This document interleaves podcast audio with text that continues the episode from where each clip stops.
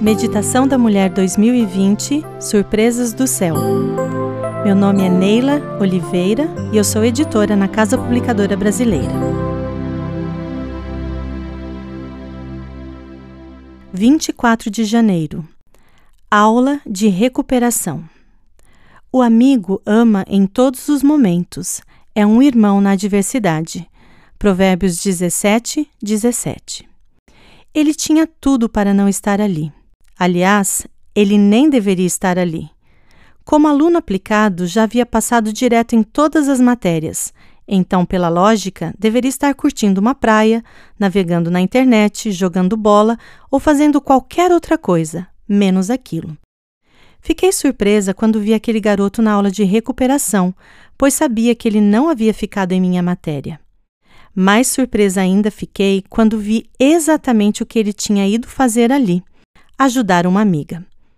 Durante todas as explicações, ele sussurrava algo no ouvido dela, certamente explicando do seu jeito e de forma mais simples o que eu estava dizendo. Depois me fazia perguntas e olhava para a amiga, satisfeito, como que confirmando a resposta prevista. Fiquei ali encantada com aquela atitude.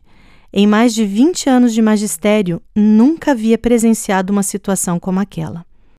Como é fácil teorizar sobre o amor e sobre a amizade, mas como é extremamente mais significativo mostrar na prática o que é amar e o que é ser amigo.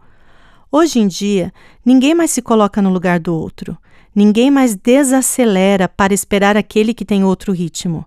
Ninguém deixa de curtir as férias para pagear um amigo que ficou em recuperação. Ninguém estende mais a mão. O mais comum é ver as pessoas comemorarem o fracasso das outras, afinal, é um concorrente a menos. O que a gente mais vê é a mentira, a dissimulação, a puxada de tapete, a furada de olho, como métodos infalíveis em prol do próprio sucesso. E que sucesso, hein? Então, em meio a esse caos afetivo, eu me prostro agradecida a Deus por constatar que seu amor ainda tem eco no coração desses meus adolescentes. Naquela cansativa manhã de aulas de recuperação, aquele garoto me ensinou, mesmo sem querer e sem saber, que a vitória, se não for compartilhada, não tem graça nenhuma.